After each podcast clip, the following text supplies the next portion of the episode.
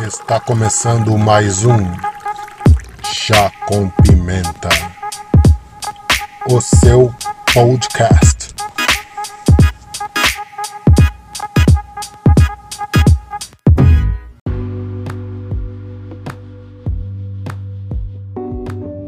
Sejam muito bem-vindos a mais um Chá com Pimenta podcast. Eu sou Anderson Rodrigues e Hoje tenho aqui comigo um atleta profissional de MMA. Udi Lima, seja bem-vindo, Udi. Boa noite, tudo bem? Obrigado, prazer estar aqui com vocês. Muito bem, fique à vontade e esteja está junto aqui com o chá com pimenta. Vamos tomar um chá. Hoje eu tenho aqui comigo o meu grande amigo Jefferson Nonato. Jefferson, tudo bem? Fala Pimenta, tudo ótimo, graças a Deus. Vai ser um prazer conversar com você e com o de Lima. Nós temos muitas histórias para contar. Bora! Muito bem, muito bem. Então, Udi, é... atleta profissional de MMA, como é que começou isso aí? Cara, começou há mais de 20 anos atrás. Não era nem MMA ainda na época, era vale tudo, né? Eu comecei a, partir de uma luta do Royce Grace, né? Um dos membros da família Grace, eu assisti a luta e a partir disso eu me inspirei, eu falei, é isso que eu vou fazer.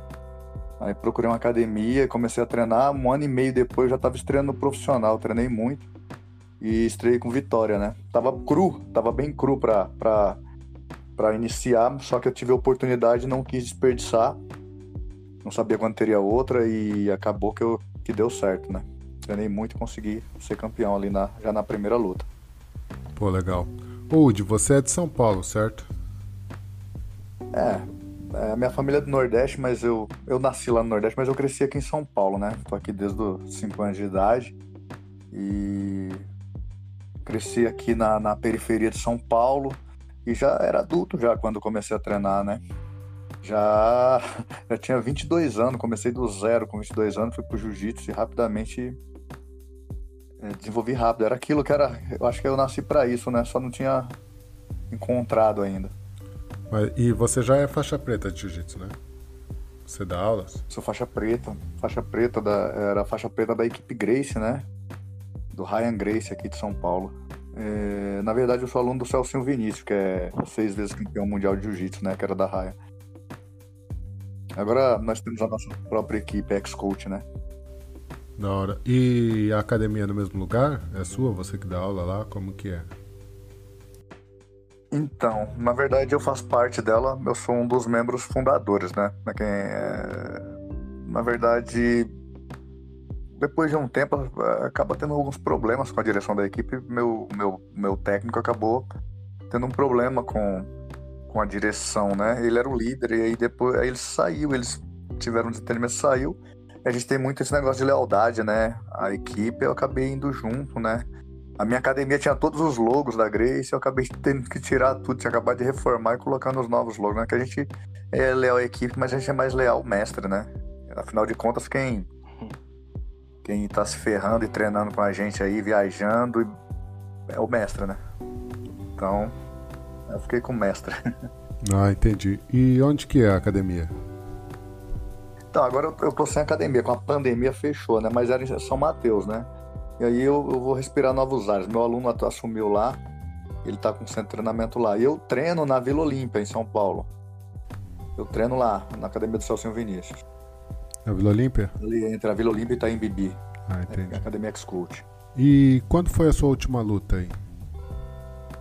Pô, cara, tô. acabei de lutar um campeonato de. Fui campeão brasileiro de submission, né? Aqui em São Paulo, da CBJJE.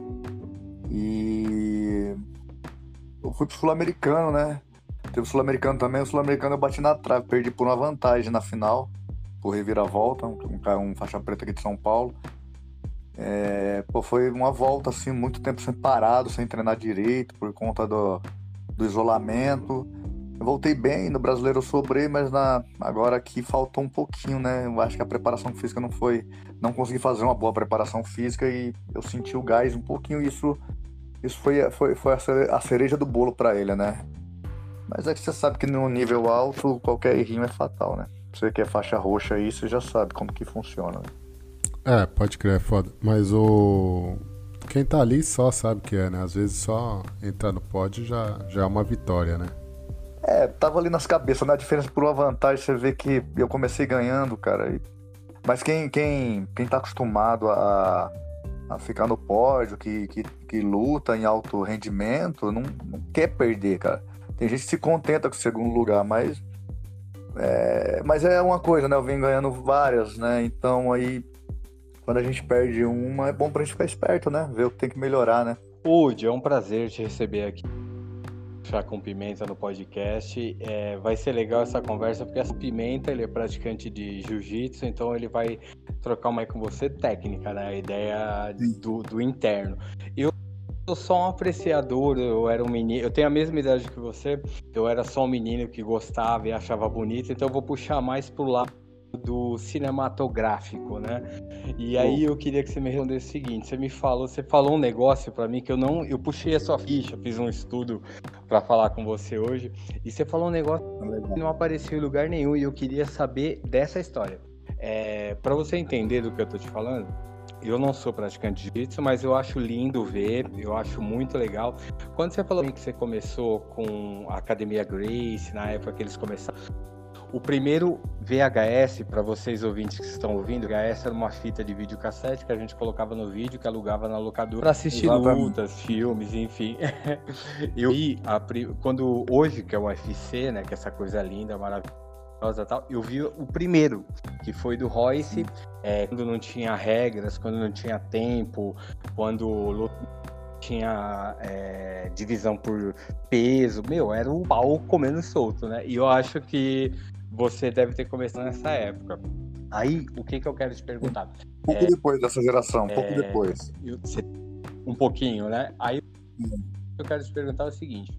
É, você, pelo que você está falando, você começou nessa época, você está com 43 anos, você tem um cartel muito a gente vai falar dele um pouquinho mais para frente. O que, que você fazia antes e Zona Leste, São Paulo tal? Por que você olhou e falou assim: não, eu vou lutar e é disso que vou viver? Explica para nós aí. Cara, quando eu era moleque, que eu, eu ia vou começar lá do começo, né? Ia pra escola, é... sei lá, eu comecei a apanhar muito na escola, sabe? E aí meu pai. As pessoas não indicam isso, mas meu pai me ensinou a, a sair na mão, entendeu? Ensinou a me defender e. E aí eu pegava e saía na mão eu peguei gosto por isso, entendeu? Então eu, eu brigava duas, três vezes por dia na escola. Só que chegou tipo uns 12 anos. Chegou uns 12 anos. Eu sempre tive cara de, de, de menino bonzinho, cara de bobo, né? E aí, quando os caras vinham, eu nem gostava, saia da mão. E aí, eu. Normal, não, não é, era sair na mão e bater todas as vezes. Era sair na mão, bater, apanhar. É... Mas gostava do que tava fazendo. É. Mas a maioria das vezes eu, eu, eu, eu, levava vantagem, e principalmente nas lutas de agarrar, porque eu dava. É, na, na parte de agarrar que eu dava queda, né? Meu pai tinha uma base assim, não sei com quem uhum. ele aprendeu, mas ele me ensinou a dar umas quedas e as quedas machucavam muito moleque. Até porque não tem tatame na rua, né? Nem na escola, no pátio da escola não tinha tatame. Então a queda já acabava com a briga ali, na maioria das vezes. E o tempo passou, é... eu treinei kickboxer um ano, quando tinha 16 anos. Eu casei muito cedo, tinha um filho, eu trabalhava na Unip, na, numa faculdade que tem aqui, vocês devem conhecer. Eu era inspetor de aluno. Um final de semana, um amigo trouxe uma fita VHS e falou: vamos assistir. Com a... Então trouxe uma caixinha de cerveja. Aí eu falei: ah, assistir isso, isso vale tudo, cara. Isso aí é coisa de animal. Isso é... Vamos assistir, mano. O cara é bom, não sei o que. Eu vi o cara lá finalizando todo mundo. Eu falei: que luta que é essa? Ele falou: é o jiu-jitsu. Eu falei: isso que é jiu-jitsu? É. E ali eu já decidi, eu vou fazer isso. Porque parece que isso me remeteu ao tempo das minhas brigas do colégio. Eu falei, cara, é isso que eu vou fazer. Por que eu não descobri isso antes? E aí a gente começou a, a, a, copiar os golpes da fita primeiro, a gente voltava a fita, fazia o golpe. Voltava. Tanto que quando a gente foi pra academia, a gente tava treinando uns quatro meses, assim, em casa mesmo, no, no piso, machucava as costas. E rolando, e a gente já sabia uns quatro, cinco golpes. Quando chegou lá, a gente bateu nos faixa branca que tinha lá. E eu e meus amigos, eram, éramos três. Eles não continuaram, eu continuei. Eram os novatos, né? Os novatos. É, Aí um mês depois o mestre levou a gente para um campeonato é, em Santa Isabel, uma cidade aqui do interior de São Paulo. E eu e o meu primo ganhamos. É, ganhei três lutas. Eu ganhei o meu primeiro campeonato de, de jiu-jitsu, eu ganhei. E o meu primo ganhou, o meu amigo não ganhou. Ele ganhou a luta, na, na outra luta ele não ganhou. Mas aí a gente já iniciava ali é, as competições. Foi muita competição seguida, assim. E aí, um belo dia, um lutador hoje, ele já foi muito famoso aqui no Brasil, o Rodrigo Ruiz, ele também estava iniciando. E eles, eles me viram lutando é, luta livre, submission.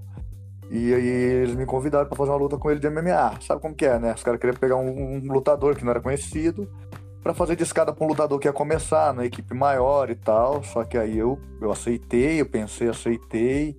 E aí, só que eu não fui para perder, né? Na verdade, não era eles que não que eles que falassem, não, você vai perder, eu vou pagar para você perder, não era nada disso. Era tipo, você vai lutar de verdade, mas subentendido, subentendido. É, tipo, exatamente, é tipo, é um boi de piranha, entendeu? Vai jogar lá, vai usar o cara de escada aí, hum. só que o uhum. corpo comeu e eu finalizei ele, né?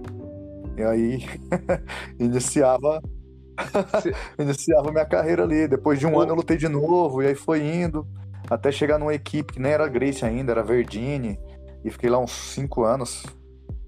É, entrei no Rio Heroes, que é o evento mais violento que teve.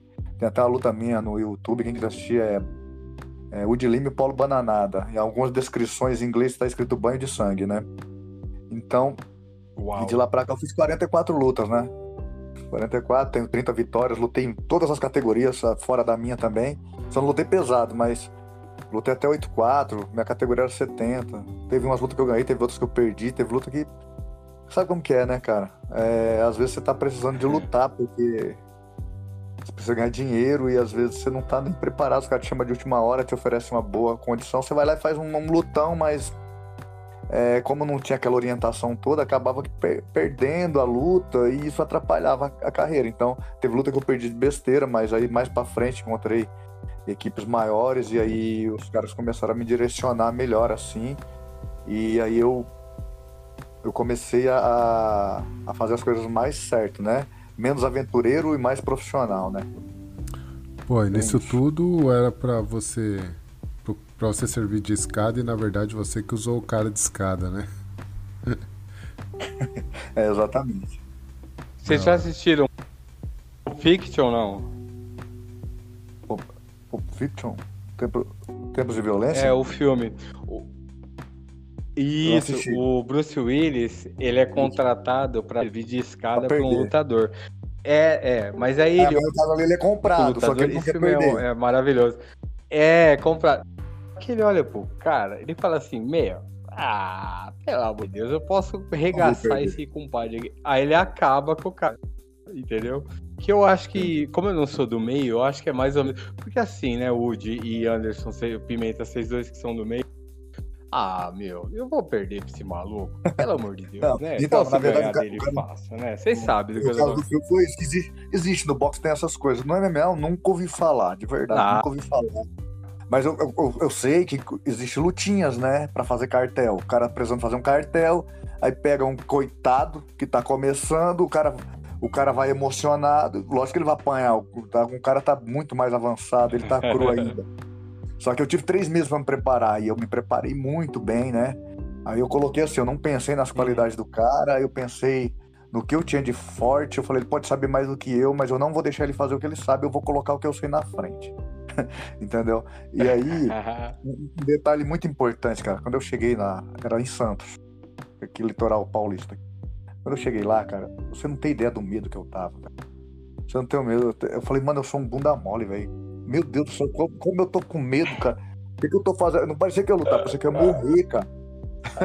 e aí, aí na hora eu pensei assim, sabe? Eu te juro que eu falei assim, eu, eu pensei em fugir, deixar os amigos lá embora, entendeu? Eu falei, mãe, quando eu chegar em casa, o que, que meu pai vai me falar? meu pai vai falar que eu sou um da mole. Aí, cara, quando chamou o cara, ele entrou na frente e depois me chamou, sabe? Tem toda aquela, aquela entrada, tem tudo. É, aquele show, né? É um show, né? Está! É, aí na hora que eu entrei, velho, eu já assumi a postura do Royce Grace. já fechei Uau. a cara. Eu ficaria com medo, hein, mano? Você é louco. É, eu entrei lá e o couro comeu, cara. Mas, meu, eu saí tão cansado dessa luta, cara, que eu nunca cansei tanto. Eu vou te falar, eu finalizei ele em 2 minutos e 20. E parecia que eu tinha lutado uma hora. A adrenalina me consumiu foi mais aí com o tempo, a adrenalina continua consumindo do mesmo jeito, só que menos, né? menos, porque isso aí você nunca vai perder, né? Pare parece vai... que é uma entidade que entra em vocês, lutador, né? Tipo assim, entra uma entidade naquele momento e aquilo uma conta e aquilo. Meu, é muito engraçado isso. Eu acho incrível de ver. É, muda a postura. Então, eu nunca. Você tá em nunca estado de, de defesa. Seu corpo tá todo em estado de defesa, né?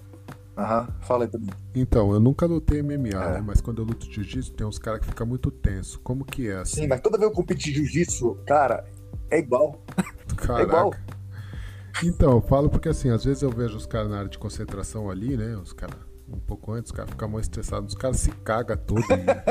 é verdade. Não é zoeira, não, os caras ficam mais estressadão. de barriga nos caras, mano. É, ixi, os caras ficam estressadão, ligadão, nervoso. Você vê os caras já suando assim, frio e tal, estressadão, cara. E... Você vê que a luta é maior, é maior com ele mesmo do que com o adversário, né? Sim, sim. Ele tem que se vencer para vencer o adversário, né? Ou pelo menos para competir, né? Não, aí tem uns caras que até dormem, né, cara? Você já. Os caras que Sim, dormem. Ficar deitado lá no vestiário, dormindo, tá nem aí. Só levanta, pra, aquece um pouquinho e lutar. É, tem uns caras que eu não, eu, não, eu não entendo, tá ligado? Mas você eu vejo que fica estre... Pilhado. certo, né? Tipo, sério. Pilhado. É, então. E, e como é que foi aí? Como é que é para você, tipo, nesses aí? Qual. Eu vejo que a primeira luta é a mais embaçada, né? É, no campeonato de jiu-jitsu, a primeira luta é, é ruim, porque por mais que aqueça, por mais que você aqueça, você acaba não fazendo tudo direito, não, e o pulmão parece estar frio. É, no brasileiro, a primeira luta eu não consegui aquecer, que eu já cheguei em cima da hora. Me parecia que tava queimando meu pulmão depois da luta, cara. Depois, na segunda, na terceira luta, ficou legal. É, então, é, é. é, então, eu falo isso, a primeira luta sempre é a mais, a mais difícil, né, cara? É, tá abrindo o pulmão, né? Pô, aí depois você vai pra segunda, terceira. Acho que é. no europeu eu, eu fiz cinco lutas e, e a, mais, a mais complicada é sempre, pra, sempre a primeira. A primeira é muito, muito embaçada. Primeira que mais quente. Aí, é, você disse ali que você assumia a postura do Royce, né? E tal, da hora. Mas na hora que a pessoa chama lá, né? Que, a, que o mesário chama, olha, Rude Lima tal. Aquele momento ali que a gente vai, a gente vai andando até o, o tatame lá. O que que você pensa assim, né? Você assume a postura o do Royce, você pensa, você assim, pronto. O que, o que você pensa, tá ligado? O que o que, que o Woody Lima pensa ali no, daquele momento então, ali? naquela época eu assumi essa postura, né? Agora, agora eu tô diferente, agora eu, eu já me encontrei, né? Agora eu já, já assumi minha própria postura, né? Então, é mais. É... Não, sim, mas o, o que você pensa, assim? Eu não penso muito, cara. Eu faço uma oração antes, né? Peço a Deus para que eu consiga colocar o 100% do meu potencial máximo. É... E vou, e vou, não penso muito. É... Eu já tenho um jogo definido, que eu treino bastante as mesmas posições.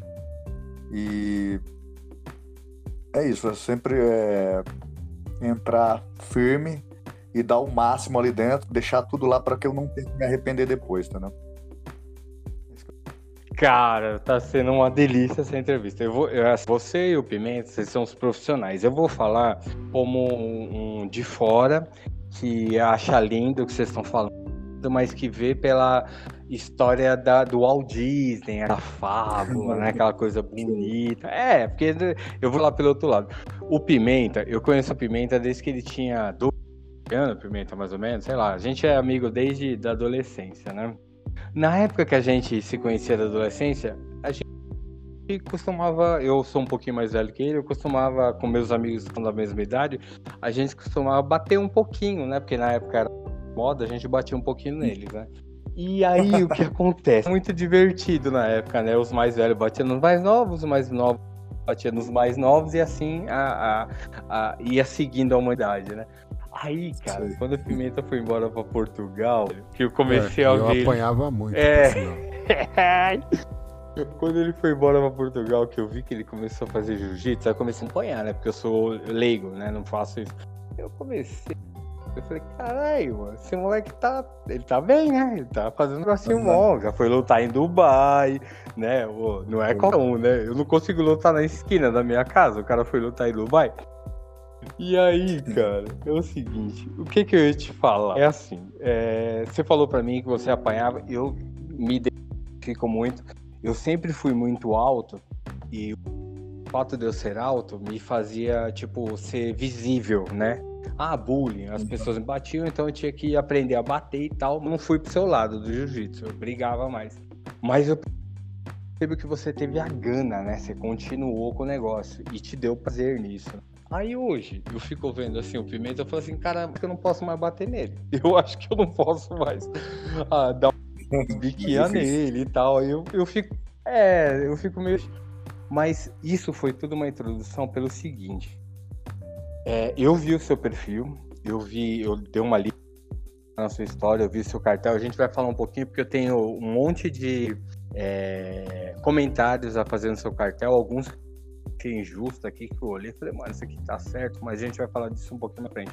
O que que eu tô Sim. querendo falar é, é, eu acho que você é um cara muito consciente, você sabe do seu poder, você assim, tudo onde você quer chegar e tal, e, e vocês, esse lance de luta, vocês despertam toda uma paixão de um, de um monte de jovens que, que, sei lá, se sentem reprimidos e que acham que com disciplina, com luta, é, com, com, com respeito, conseguem superar as dificuldades. E eu acho que você chegou nisso. Acho que hoje você é uma pessoa tão é, qualificada e entendeu que isso serve para sua vida. Pensando assim, cara, é, você tem consciência que eu vi lá o seu cartel, eu não concordo com ele. Eu vi algumas lutas no YouTube, aí eu olhei aqui e falei, mano, tá, até uma coisa aqui que não tá batendo. E agora conversando com você, eu acho que não batendo. É, mas eu respeito essa disciplina que você tem, porque mesmo na derrota, eu escutei você falar agora. Você, eu, em momento nenhum você falou assim para mim: "Ah, eu não, eu perdi, mas eu não, você respeitou, você entendeu que naquele momento a outra pessoa ganhou de você. Eu acho isso, mano, é tipo assim, maravilhoso. O supra-suma, você entendeu o seu o tamanho e aceitar que eu acho que isso que falta na humanidade, nas pessoas, é uma autocrítica. Fala, não, peraí, o cara se parou mais do que eu e ele merece e tal. Eu acho isso incrível. Valeu. Aí, é, não, então. eu não tô. Eu tô puxando seu saco, não, porque a gente não precisa, mas é que eu achei legal você falar, falta autocrítica no mundo. Quem, você tá lutando com uma pessoa, você treinou, mas a outra pessoa também treinou, meu querido. E ela é também é tá querendo o mesmo que você. Entendeu? Então você respeitou aquela decisão e você ah, você não fez beicinho, desistiu. Você continuou, falou, não, peraí, vou ver o que, que eu consigo fazer, vou melhorar e tal. Aí eu puxei aqui o seu cartel, aí me veio uma curiosidade aqui. É, eu queria de coração, Udi, que você falasse para mim assim. Eu vi que você, aliás, eu vou falar como um leigo. Eu vi que você, sua, ó, o que eu puxei, Cartel do último. 28 vitórias. É, 15 é, tá faltando derrotas. duas no Sherdog. Tá faltando não, eu duas puxei que não foi... o último que estava disponível. Sim. Tranquilo. Tá. Mas o que eu queria dizer assim, uma coisa que me chamou a atenção, as suas vitórias são perfeitas, eu achei muito legal, mas uma coisa que eu não concordei, que eu olhei, falei, assim, não, peraí, eu vou perguntar isso aqui. Nas suas derrotas, eu vi que muitas das suas derrotas até o dia que eu puxei, tinham cinco decisões de juízes. Sim. eu achei esquisito. Cinco decisões. Juiz, você aguentou a luta até o final, você foi lá e os juízes definiram para outra pessoa. Respeito e você mais do que eu, porque você vive disso, você deve respeitar. Como que é? Cara, você fica, sei lá, 5, 3, não sei quantos assaltos você soltou, e aí no final o juiz fala assim: ah, não é você, é Fulano. E, pô, você tava de pé, cara. Me explica isso aqui. É, é verdade, é, é complicado. Mas é o juiz que manda, né? É o juiz que manda. Aconteceu de uma vez o juiz levantar o braço do outro cara, aí o público vaiou. Foi em Brasília. 8 mil pessoas vaiou, vaiou. Eu vejo isso sempre. É, vaiou, vaiou, vaiou, vaiou, vaiou. O dono do evento, na época, que era o Rudimar Fedrigo, que é da, o líder da Chutebox, que foi mestre do, do Anderson Silva, do Vanderlei, do Maurício Shogun, e de mais de, de, um, de uma constelação de estrelas aí do, do, do, MMA, ele foi lá na mesa e mudou, ele mudou, ele falou, troca agora, pode mudar agora. fez mudar, e era com, era com o aluno dele que eu lutei, da Chutebox, e ele fez mudar, eu achei, achei isso de, de, uma, de, uma, de uma ética grande, assim, tanto que Coragem. depois saiu o DVD é, ele era o dono do evento, né? Saiu do é, encarar os juízes na época, fez mudar, ele fez mudar. E é, eu achei sensacional, entendeu? É, depois na edição do vídeo que fizeram, eles cortaram essa parte. Mas eles tinham levantado o braço do meu adversário antes, depois levantaram o meu. Cara, é difícil, às vezes você fica lá, você tá esperando e às vezes você sabe que você perdeu. É, você pode ver que eu lutei muito GP, né? Você pode ver que aí tem 4 GP. GP é o quê? É 3 lutas numa noite. Por isso que eu tenho bastante luta. Hoje, os caras lutam uma luta. E... Tem GP que é 3 lutas numa noite. isso acontece até hoje? Lutar mais de uma noite, uma luta? Não, não acontece mais, né? Não vi mais, não vi mais, não vi mais. Eu tinha feito 3 GP, eu cheguei em 3 finais. As três finais eu cheguei muito quebrado. E eu perdi por ponto. As três finais. Então, é, tava muito difícil. E teve uma que eu machuquei muito na primeira luta. É, aliás, todas eu machuquei muito, né?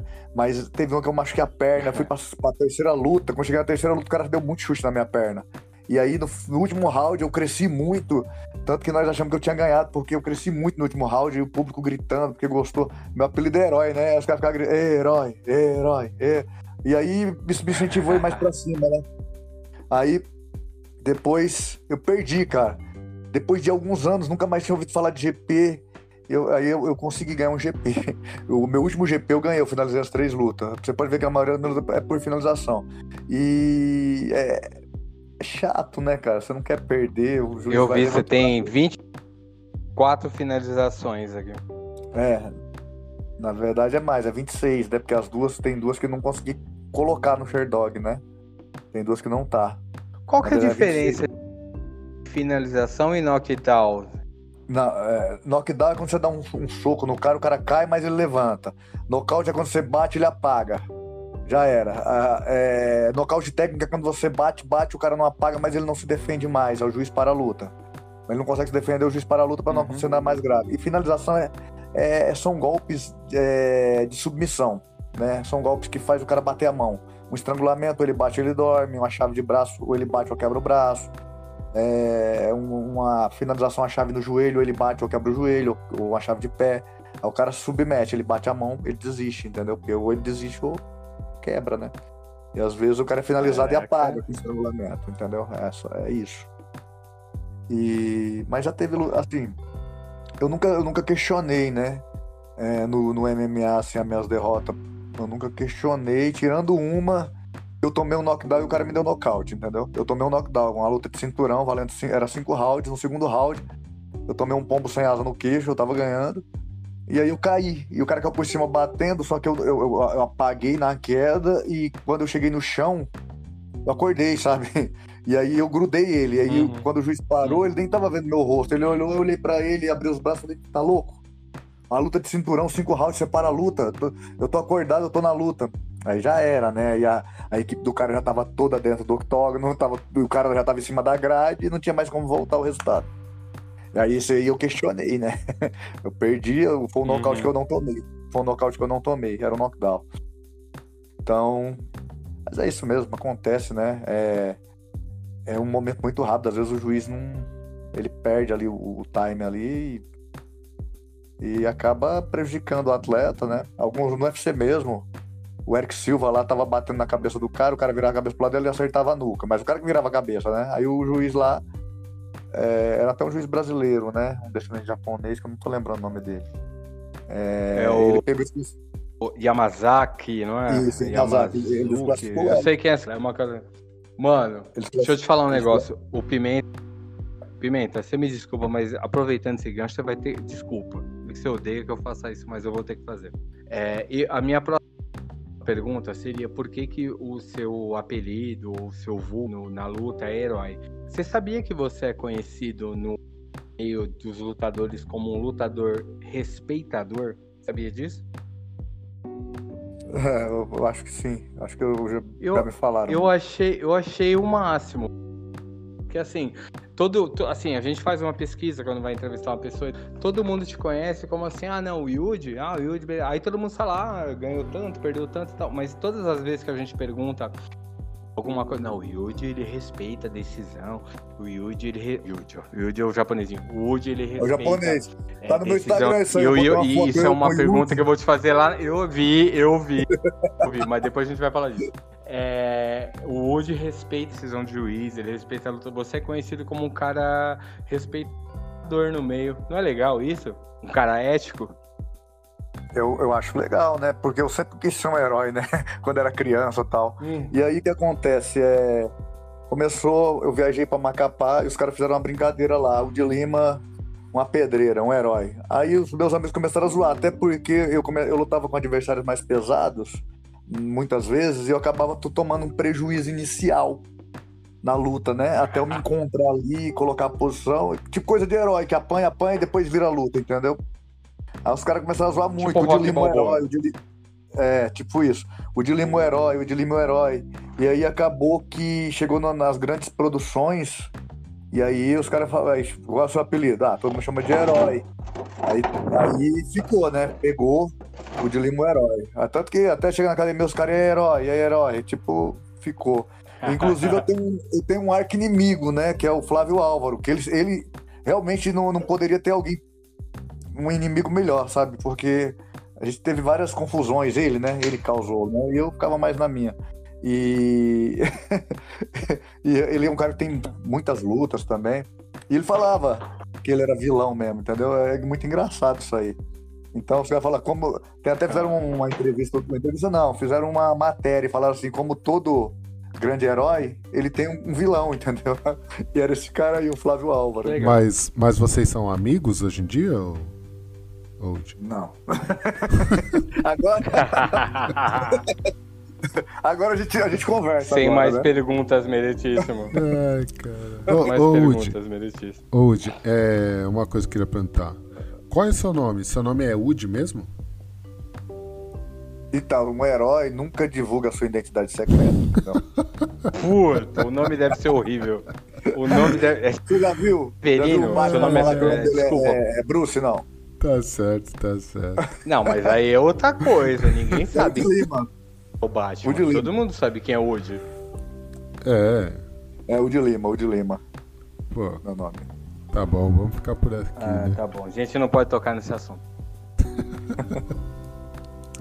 Ah, ô, Udi, é, um tempo atrás, uma revista aí, se eu não me engano, foi a Grace Magazine, o, o surfista Kelly Slater disse que toda criança, antes de qualquer esporte, deveria entrar no jiu-jitsu. Você, o que você acha? Você concorda com a, com a- ideia do Kelly ou, ou pensa diferente? Acho uma ótima opção, mas acho que existe outra, né? Acho que é, tem que ver o esporte, né? Tem que ver o esporte que a criança gosta, que ela se identifica. Acho ótimo o jiu-jitsu. Eu sou suspeito pra falar. Mas eu, o que eu conheço, assim, é, se quer que o filho seja um atleta, se colocar na ginástica olímpica, por exemplo, no começo, ele vai se dar bem em qualquer esporte depois, entendeu? É a base melhor que tem. Eu acredito que seja a ginástica olímpica. Até pra ele lutar jiu-jitsu depois. Mas jiu-jitsu é uma ótima opção. É melhor pra mim, né? Eu, vira- eu tô virando seu fã, sabia? Você é um cara muito consciente, porque ginástica olímpica é um esporte que as crianças, principalmente mulheres, né, começam com tipo 4 anos, 5, é uma coisa muito precoce, que ensina posição, é, é- é postura, é uma coisa. Hoje em dia, algumas pessoas diriam até que é meio cruel. Não sei, não sou, não tenho filho, não dá pra julgar. Mas o fato de você ser do jiu-jitsu e não ter respondido essa pergunta assim, não, tem que colocar no jiu-jitsu. Você é um cara. Por isso que seu, o- as pessoas te conhecem como um, um cara respeitador, porque você tem autocrítica. Parabéns. Espero que você continue assim pelo resto da sua carreira. Pô, valeu, cara. Porque assim, na verdade, né, a gente é atleta, professor, a gente busca. tipo, as pessoas acabam é, seguindo bastante o que a gente fala. Então a gente tem que pensar, vamos falar, coisas que, que não é verdade, né? A gente tem que trabalhar com verdade, né?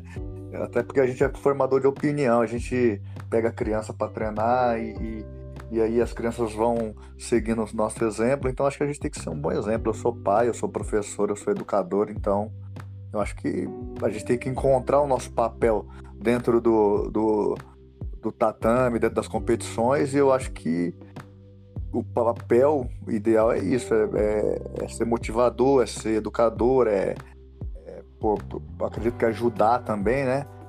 Fazer a pessoa não ela ficar melhor que ser melhor que as outras, mas ser melhor do que ela pode ser com ela mesma, ser a melhor versão dela, né?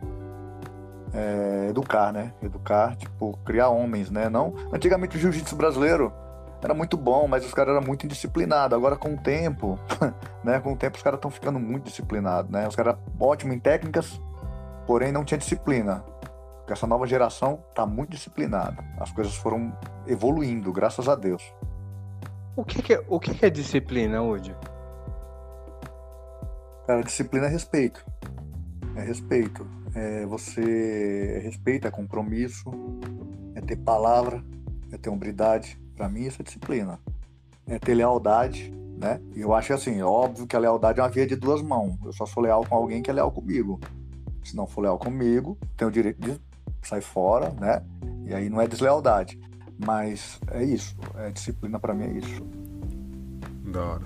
Ô Woody, você faz jiu-jitsu há muito tempo. Você tem alguma lesão que te acompanha aí? Não mais. Eu tive várias lesões, joelho, tive que operar joelho, quebrei a mão na cabeça do adversário, tive que fazer duas cirurgias. A última luta que eu fiz foi em Moscou, na Rússia. E foi até deu um tempo, talvez eu volte a lutar, já faz um tempo que eu não luto. Foi depois dessa lesão. É, mas eu não tenho mais, assim, sequela, nem nada. Também eu tive muito problema, né? Eu comecei a travar a coluna, sabe? Muito treino. Eu comecei a fazer um tratamento de quiropraxia. Achei que eu não ia mais nem lutar. Eu comecei a fazer quiropraxia e voltei a lutar competições de submission, jiu-jitsu.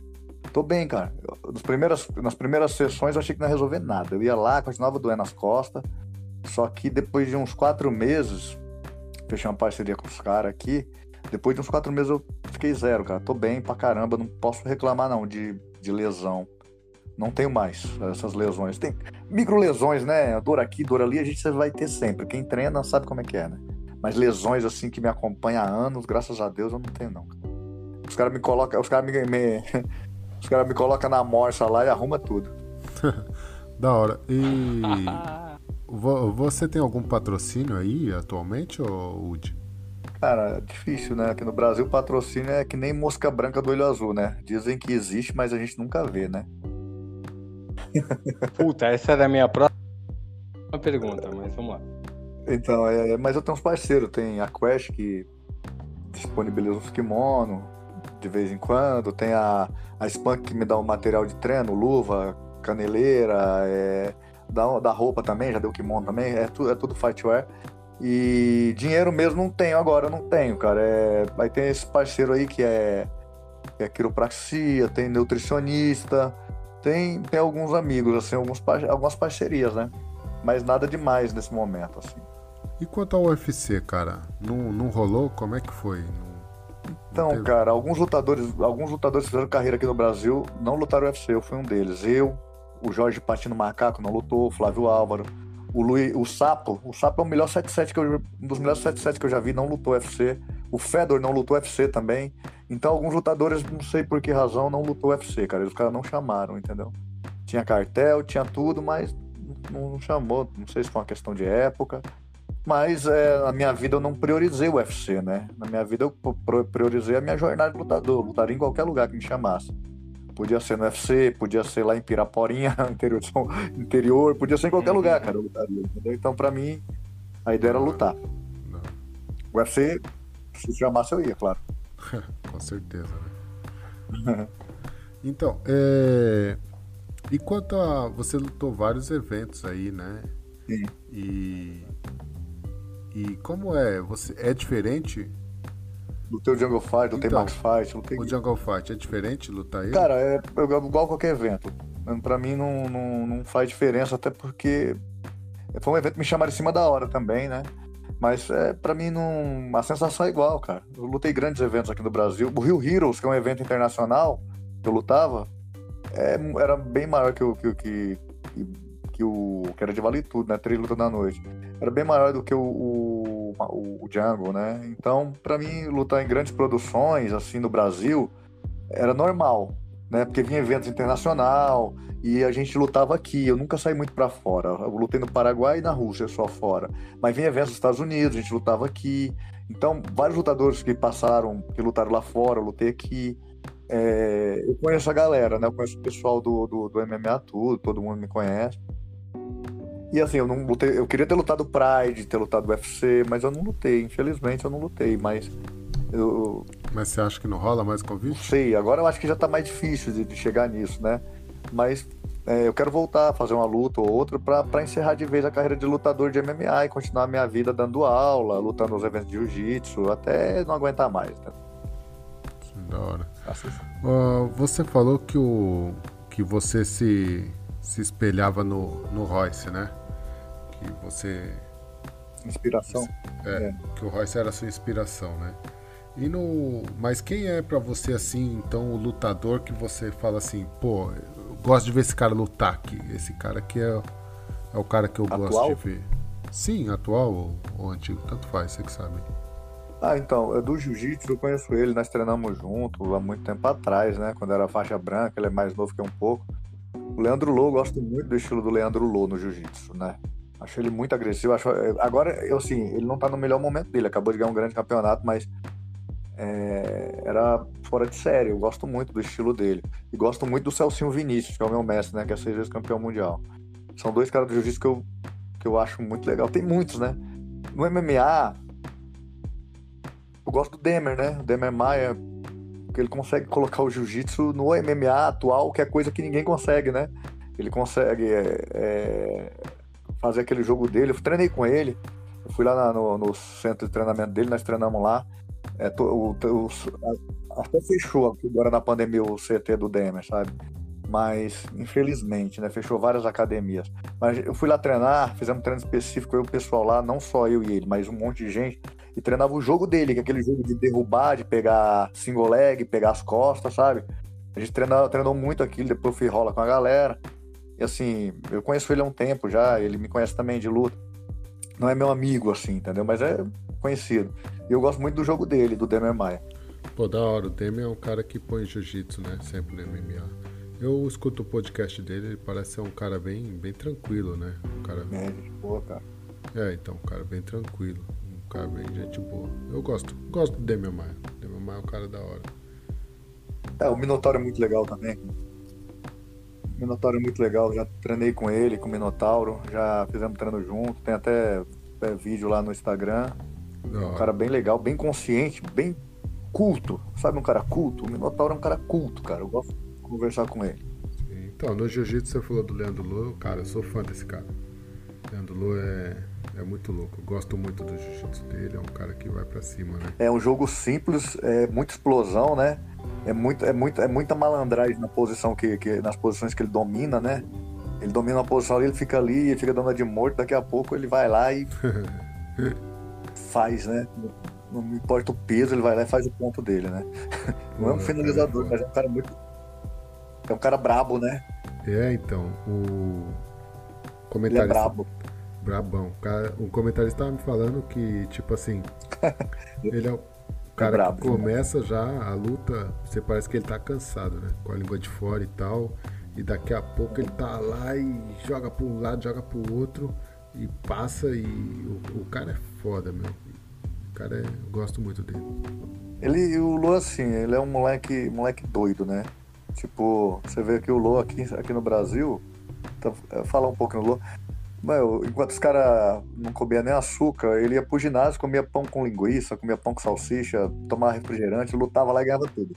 Entendeu? tá, no, tá no. É do cara isso aí, né? E aí foi crescendo, né? Foi assim. Pô, cara, hoje, cara, tá sendo tão legal essa conversa. Eu, eu acho tão legal você falar com pessoas que são famosas, com pessoas que tiveram não, sucesso, com pessoas que. Não, é sério. Com pessoas que Sou têm autocrítica, com pessoas que. Não, você acha que você não é, você é muito conhecido. Mas deixa eu te falar uma coisa. Agora, pra deixar, eu, que nem eu te falei, quem é o, o, o, o os, é assim que fala primeiro? Os, os, os. É alguma coisa assim. Os. Eu não quero desrespeitar, eu respeito muito artes marciais, respeito. Não é a minha, mas eu respeito. Mas é você, o Pimenta. Eu vou te falar de um fã, que agora eu virei seu fã, de uma pessoa que oh, admira o que você fez, o, que, o seu uhum. trabalho. Não, é sério, não tô jogando confete, não. Porque eu acho legal pessoas que têm autocrítica, pessoas que têm consciência, isso é importante. Agora vamos falar um pouquinho do Woody pessoa física, né? Pessoa comum. Eu fucei seu Facebook, né, bro? Tem que fuçar pra te entrevistar. E eu achei muito engraçado. Que você tem uns momentos lá que você pega a sua irmã, que você dá um rolê e tal. Aí eu me identifiquei é muito. Verdade. Você achou o, é, eu vi lá, eu fui... aí eu vi que você achou o Yud. Aí eu queria que você explicasse para os nossos ouvintes do mundo inteiro como que você achou o Yud, porque eu achei o Yud, mas eu acho que deve ter sido no mesmo procedimento, no mesmo esquema. Fala você como que você achou o Yud naquela noite que você tirou a foto com ele. Cara, foi por acaso. É... Na verdade, eu, eu, eu às vezes eu vou na igreja e eu tava em casa sem fazer nada. Aí uma, uma, uma, uma, amiga falou: Vamos numa célula da igreja, na academia tal, de um amigo meu que é lutador do galego. Eu falei, vamos, ela falou no Itaim. Eu falei, nossa, longe, mas eu fui. Aí quando chegou lá, quem tá pregando? O Yudi. Eu falei, o cara do Playstation, cara, o cara do programa. eu conheci esse cara a princípio e tal. E o cara também me reconheceu, o dono do, da academia. Aí conversou comigo. Aí foi bem legal, né? É... E aí no final, é, troquei ideia assim com o dono da academia, então eu tava saindo, eu falei, ô oh, mano, posso tirar uma foto contigo? Aí, oh, lógico, não sei o que, ele tava até conversando com o galego, eles. Tanto que ele fez até uma postura assim, né, de. apontando pra eu... mim. Tipo, eu coisa vi, de, de, lutando, de pá, Só que, cara, o que uhum. acontece? Ninguém me chama de Woody, cara. Todo mundo me chama de Iud, entendeu? Todo mundo. Eu falo, cara, Iud é, é, o cara foda, do PlayStation, né? cara. Meu nome é Woody. Aí, aí eu postei lá, né? Não foi nem na mesma noite que eu postei, passou uns eu dias vi. eu postei. Galera, eu sou o Woody, ele é o Yudi. Aí eu até mandei pra amiga minha, eu falei, eu acho que agora ficou. Eu, tirei um print e mandei pra amiga minha, eu falei, acho que agora ficou claro. Ela começou a rir, ela, mano, eu tô rindo muito aqui, ela falou. Eu tô rindo muito. Isso aí foi o maior esclarecimento do Instagram. eu acho que sim. Eu vi no. Na verdade, Deixa eu te falar, assim, ó, é, com todo o respeito à nossa equipe do podcast, com toda a responsabilidade jurídica que nós temos, eu vou contar uma história rapidinho. É, uhum. O Yuji, o Yuji, mano, eu adoro ele. Ele é um moleque. Ou é moleque não. É, já tá com 30 anos, mas na época que eu encontrava com ele, eu tenho 43 anos pra você. Eu encontrei com ele num bar perto do estádio do Palmeiras, que é onde ele mora, ali na, Pen... na Pompeia. E ele tava jogando. É, é, ele mora ali perto, na Turiaçu, aquela quebradinha perto do Palmeiras. Mano, hoje não, hoje não. Ele vai de igreja, hoje um cara centrado e tal. Quando eu vi sim, aquela sim. foto, o, eu, eu ri muito, porque assim, eu encontrei com ele uma noite que eu tava com os amigos meus da Coab. Eu tirei os caras da Zona Leste, capital paulista, e levei pra Zona Oeste. É, Uau. Tiradentes, da Zona Leste. Peguei todos eles, levei na Zona Oeste para jogar snook e tomar cerveja. Quem tava no bar? O Yud. Um monte de mulher. O cara tem 1,12m de salto. Tipo assim, mano, ele é muito pequeno, mas ele é muito é gente boa. Ele é muito gente boa. Ele, não, vem cá, vamos tirar foto. E você acredita? Na época que eu encontrei com ele, eu acho que eu tinha sei lá, 30 anos. Você acredita que no dia eu, eu acordado pra, porque eu não acreditei que ele ia fazer aquilo. A gente ficou tomando. Eu não tomo vodka, eu tomo cerveja, muita cerveja. Ele, ele não, na época, uma vodka, whisky, pá. Você acredita que no dia seguinte. Dia seguinte não, na mesma noite, né? Porque já virou a meia-noite. Ele apresentou o Bom Dia SBT e eu tava de ressaca na minha cama e eu liguei a TV, aquele filho da puta tá apresentando o programa, mano. Eu fiquei revoltado. Foi lá entregar o Playstation lá. E o Playstation, Playstation. Playstation. Eu dei nada quando eu vi aquela foto, brother. Eu achei muito legal. Sério mesmo? Não, não sabia que ele era. que ele fazia não. essas extravagâncias. Era... Não, hoje não. Hoje ele é tipo assim, super não, centradão. Não, não, é. não, hoje ele é centradão. Mas na época. Você não tá é, ligado. Não, já é. esse moleque nos negócios graças a Deus, cada, cada um tem sua história. É, não, normal, né? Mas ele, ele, ele prega lá na, na, na célula tal, ele fala fala bem, uhum. ele tem, ele falou que ele tem um ano e pouco só de, de, Só que o cara já é um comunicador, né? Então fica mais fácil para ele, né? Ele. Ah, com certeza. Difícil é para mim. Se eu for fazer isso. Que não é muito a minha praia, ainda tem um, um problema assim. A minha dicção não é lá tão boa, né? Então. Mas, ô, ô de você bebe, mano? Eu tô devagar com esse negócio aí de, de beber. Eu gostava muito de tomar cerveja, mas agora eu tô mais tranquilo, sabe? Não... Eu gostava mesmo. Depois das lutas, a gente tinha a tradição de, de sair, fazer uma festinha, mas aí eu, eu tô tranquilo agora, né? Também tô mais. Tô buscando mais. É, é, tô me posicionando, né, na, na igreja e com Deus. Não na igreja, com Deus, né? Então. É, tem coisas que, que, que não é bom, né? Pelo menos beber de vez em quando, um pouquinho, sim, mas eu também fazia extravagância, sabe? Era, virava noites e estragava toda a preparação. Já tinha passado a luta, mas eu poderia voltar pro, pro treino legal, né, ainda. Mas não, era uma semana de festa. Agora já tô mais velho pra era isso, né? Era uma das minhas perguntas. Você tá em São Paulo agora? Como que você tá? O que, que tá fazendo? Sim, eu tô, eu tô em São Paulo. É, eu moro em São Paulo, na Zona Leste de São Paulo. É, São Miguel São Paulista, Mateus? conhece? Pô.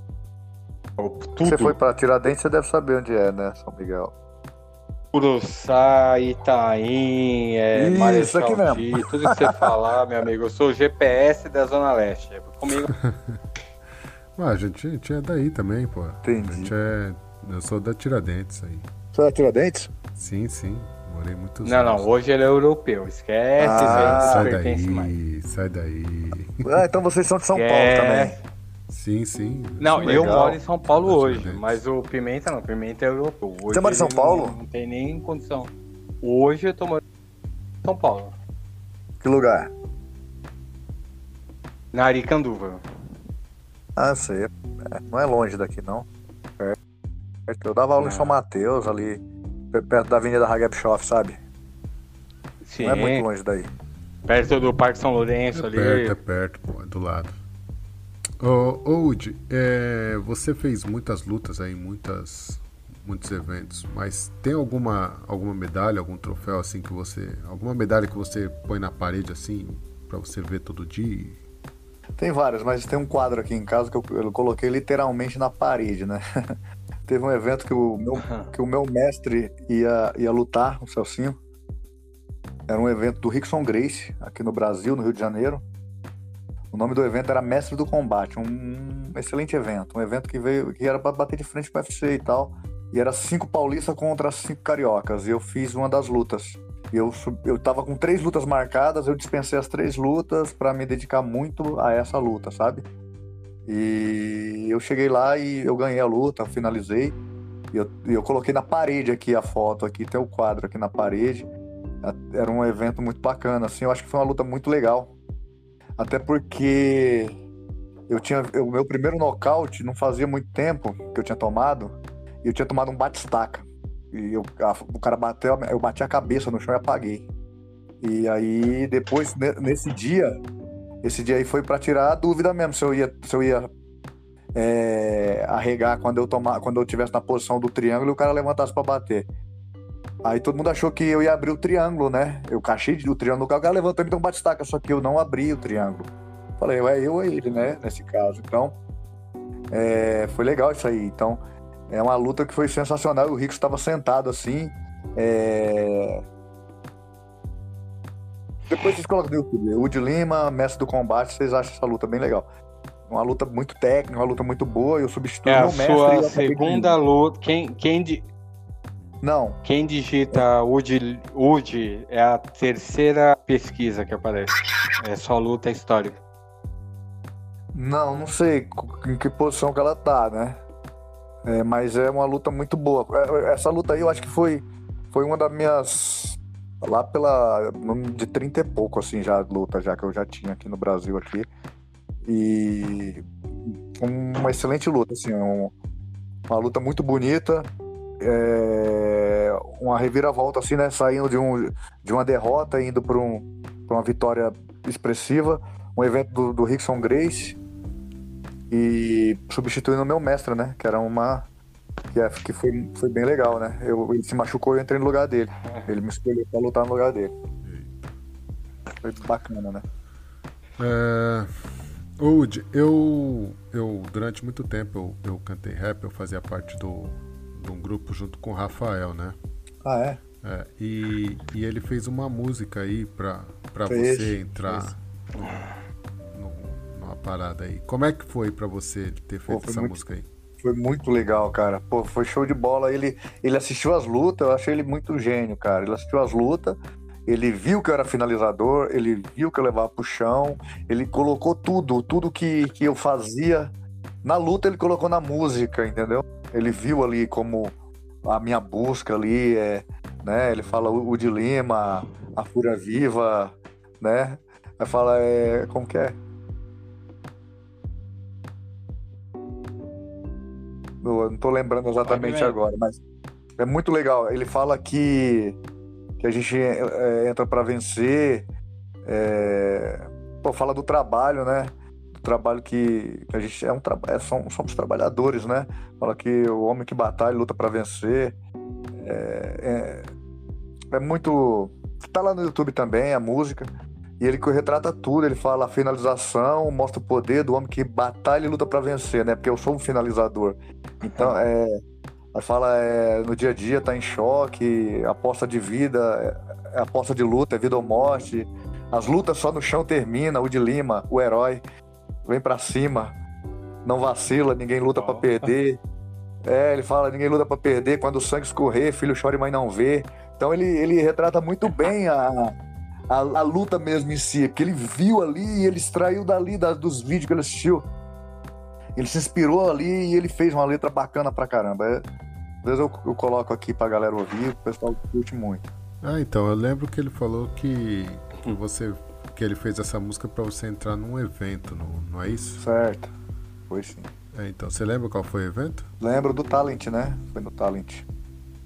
Da hora. Entrei com ela, ele fez para eu entrar com ela. Mas aí ela tocava na academia quase todo dia, né? academia ela toca todo, tocava todo dia.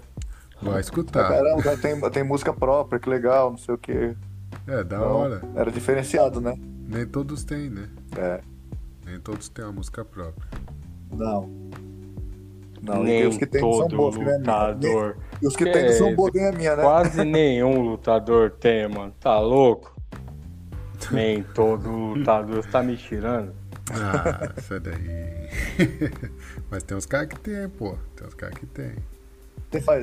Você canta rap também?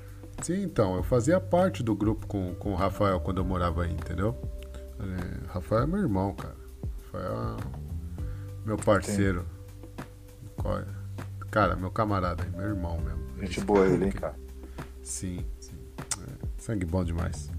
Ele que me passou seu Ele me chamou aqui, ele me chamou no Instagram e falou de você. Aí falei, opa, sim, sim. bora. Foi, foi. Show de Eu bola, pedi pra ele falar contigo. Não, essa entrevista sua vai repercutir muito bem e, e vai dar tudo certo pra você, cara. Vai ser bem legal. Valeu, eu quero. A gente gosta muito de divulgar, né? Eu gosto muito de divulgar. Eu acabei de entrevista agora na TV aqui, só que eu sou, eu sou, eu sou meio besta, né, cara? Eu falo as besteiras, as pessoas dão risada. É legal isso aí, né, cara? A menina falou o de Lima. Você acha que você fala besteira? Você não falou nenhuma besteira. Você agora é. fala uma besteira pra nós aí, mano. Então, a, a, a Martinha, você conhece a Martinha do Jiu-Jitsu, que ela faz entrevista live, entrevistou um monte de gente, ela me chamou num canal aqui pra entrevistar, né?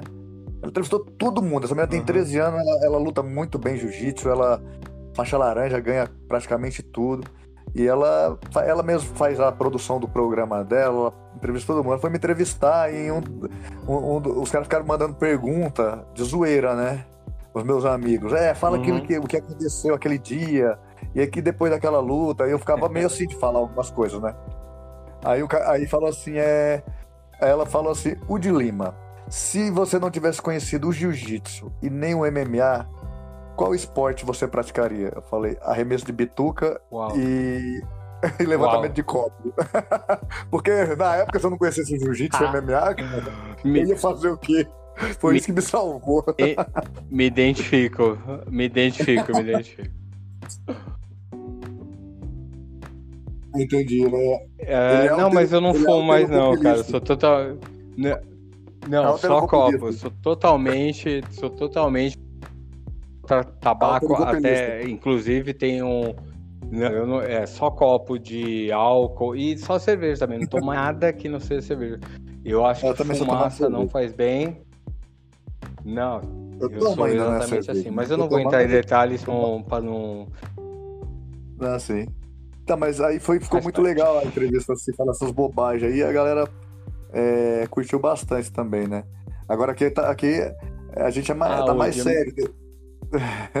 não mais sério, tá bem descontraído a entrevista. Ah, né? cara, mas, mas, Não. É descontraída, mas posso falar um negócio pra você, cara? Não, não, não. Pra você. Você é um cara muito. E assim, na boa, eu não, o Pimenta tá ligado. Eu não sou do jiu-jitsu, não sou de arte nenhuma.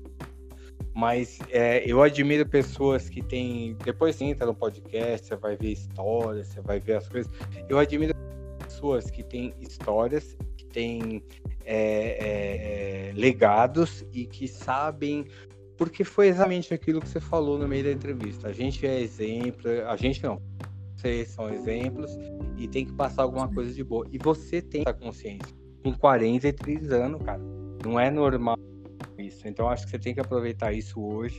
Ah, pô, não vou lutar isso. Não sei, porque eu não sei quanto que dura a carreira de um lutador, mas se você for lutar, eu acho que vai ser um excelente treinador, um excelente influenciador. Eu acho que você tem que aproveitar essa sua vida, porque tem uma coisa muito difícil que falta no mundo de hoje. São pessoas com autocrítica, pessoas que têm consciência que não tem problema nem você falar assim, eu errei, desculpa, vamos por esse lado.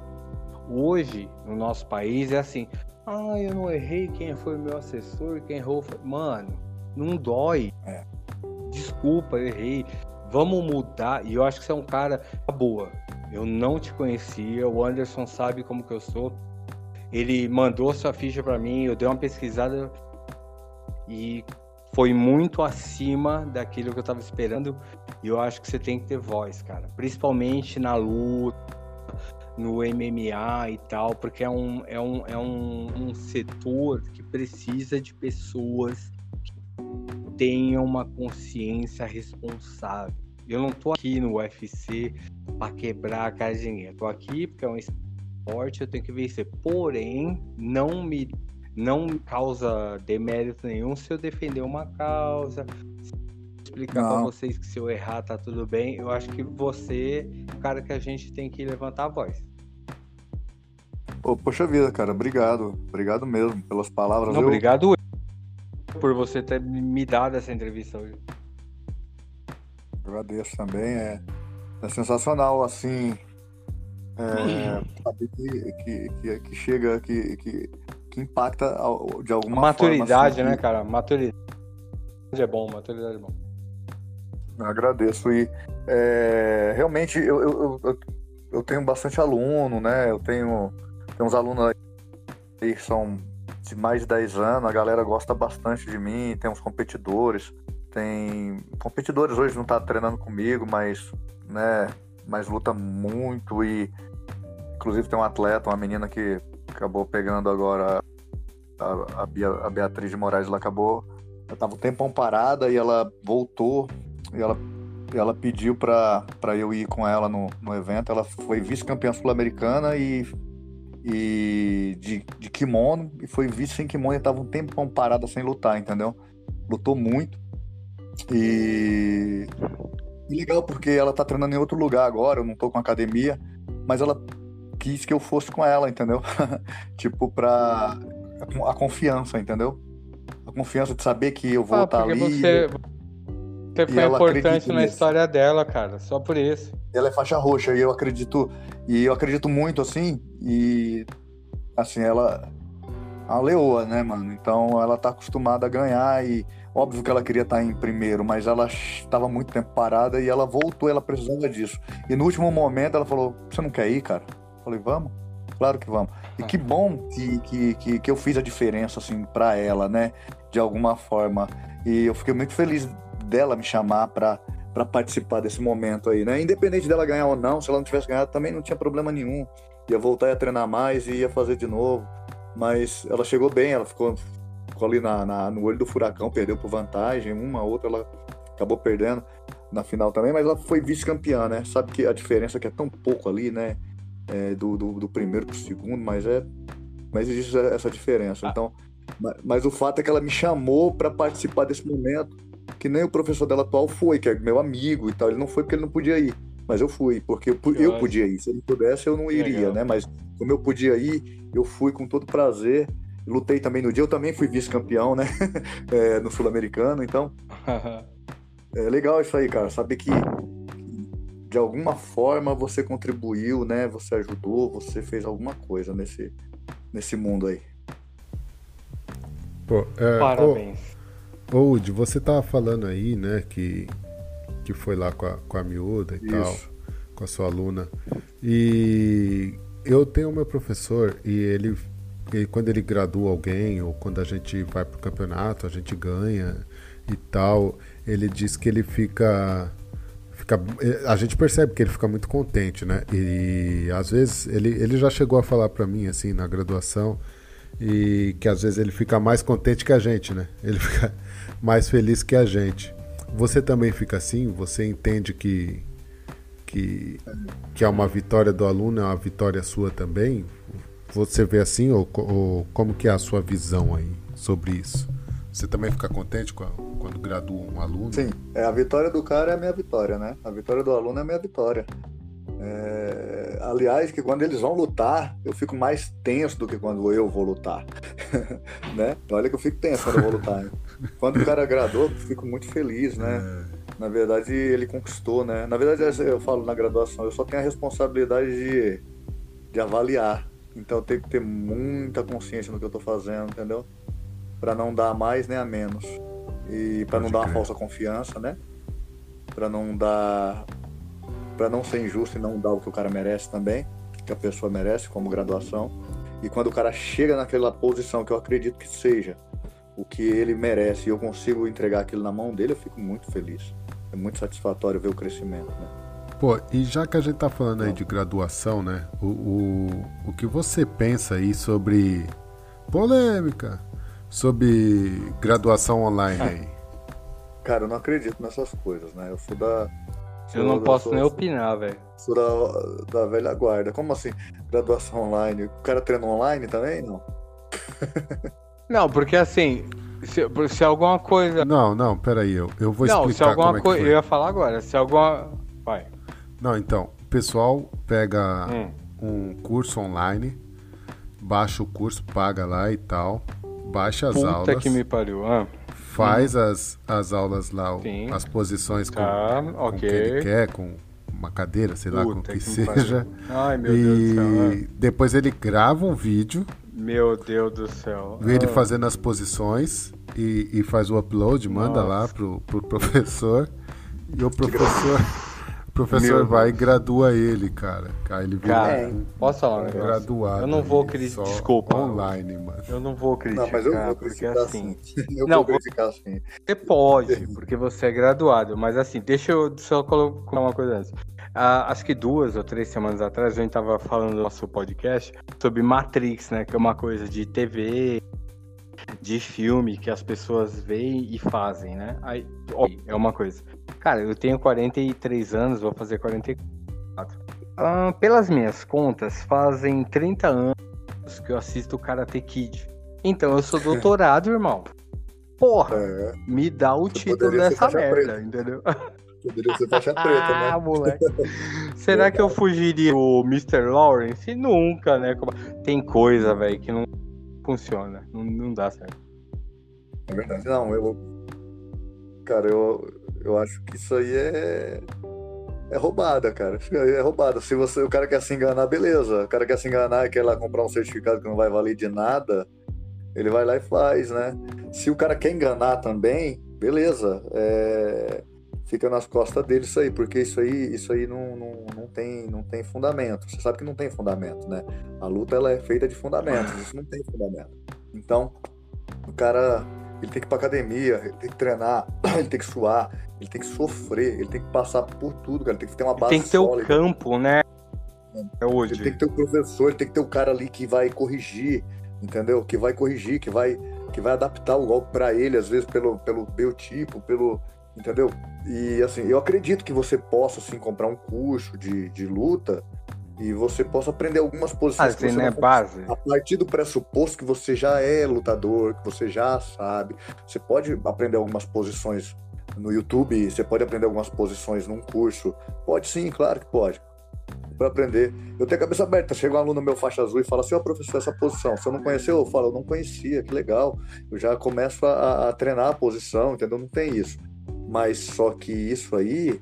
é, Eu sei que tem alguns caras que são até famosos que, que, que fazem isso, mas eu, é, esses cursos aí vendem esses cursos, mas para mim, na minha opinião, o de Lima, isso aí tá errado. Isso não é certo, entendeu? Se o cara quiser vender um curso, ele vende para para alguém, para alguém que já é graduado e tal. Agora o cara querer ensinar alguém, dar uma faixa pro cara, uma graduação para ele, a partir de um curso que ele, que ele fez, não existe isso aí, cara. Não, não tem como, cara. Isso aí é, é, isso é roubada. Se quiser entrar nisso aí, pode entrar, mas não vai aprender nada. Só é enganado quem quer, né? Só é enganado quem quer. Udi, é, você que já lutou um monte de coisa aí, já foi campeão de um monte de coisas e Certo. na luta. Falta algum título pra você aí? Tem algum que falta? Falta o Mundial, né? Falta o Mundial. Fui vice da CBJJE duas vezes. Não, uma vez e fui, fiquei em terceiro. Falta o Mundial. Ganhei uma DCC aqui, que era uma versão brasileira da DCC. E eu ganhei. Aí ganhei Internacional. Ganhei Floripa Open. Depois, isso tudo depois que eu, que eu parei de lutar MMA, né? Ganhei várias competições, mas eu queria ganhar o Mundial, né? Eu, eu vou correr atrás. Eu vou correr atrás. Porque assim, eu tô ali no olho do furacão. Às vezes que eu fui, eu peguei pódio, mas não fui campeão, né? Então, eu peguei o Mundial. É, logo chega. Mas e na vida, cara? Na vida, te falta alguma coisa que você Na pensa vida, assim? É, te falta alguma Ah. coisa na sua vida aí? Tem, é, a vida ela é cheia de altos e baixos, né? A gente, a gente ganha, a gente perde. É, mas eu acho que agora eu encontrei o que faltava na vida, entendeu? Acho que eu tive muito, muitos altos e baixos porque eu, não- eu, não- eu, eu não tinha isso, mas agora eu tenho. Eu tenho Deus na minha vida, entendeu? Independente de qualquer coisa que eu passe, vai ser mais tranquilo porque é, Deus está comigo. Então, eu acho que eu tenho o essencial, eu tenho, eu tenho, eu tenho tudo. É isso. Pra mim é isso. Porque, cara, a vida, cara, eu vou te falar uma coisa, a vida, ela vai ter sempre altos e baixos, sabe? É, Você vai sempre sofrer. Agora, se você sofrer com Deus, pelo menos no final você tem uma recompensa. É, assim, independente de religião, eu tô falando, tá? Eu acho assim, eu, eu, eu procurei a luta e eu acho que é algo. Acho que a minha vida espiritual, digamos assim, era o que me faltava, entendeu? E agora eu tenho isso, entendeu?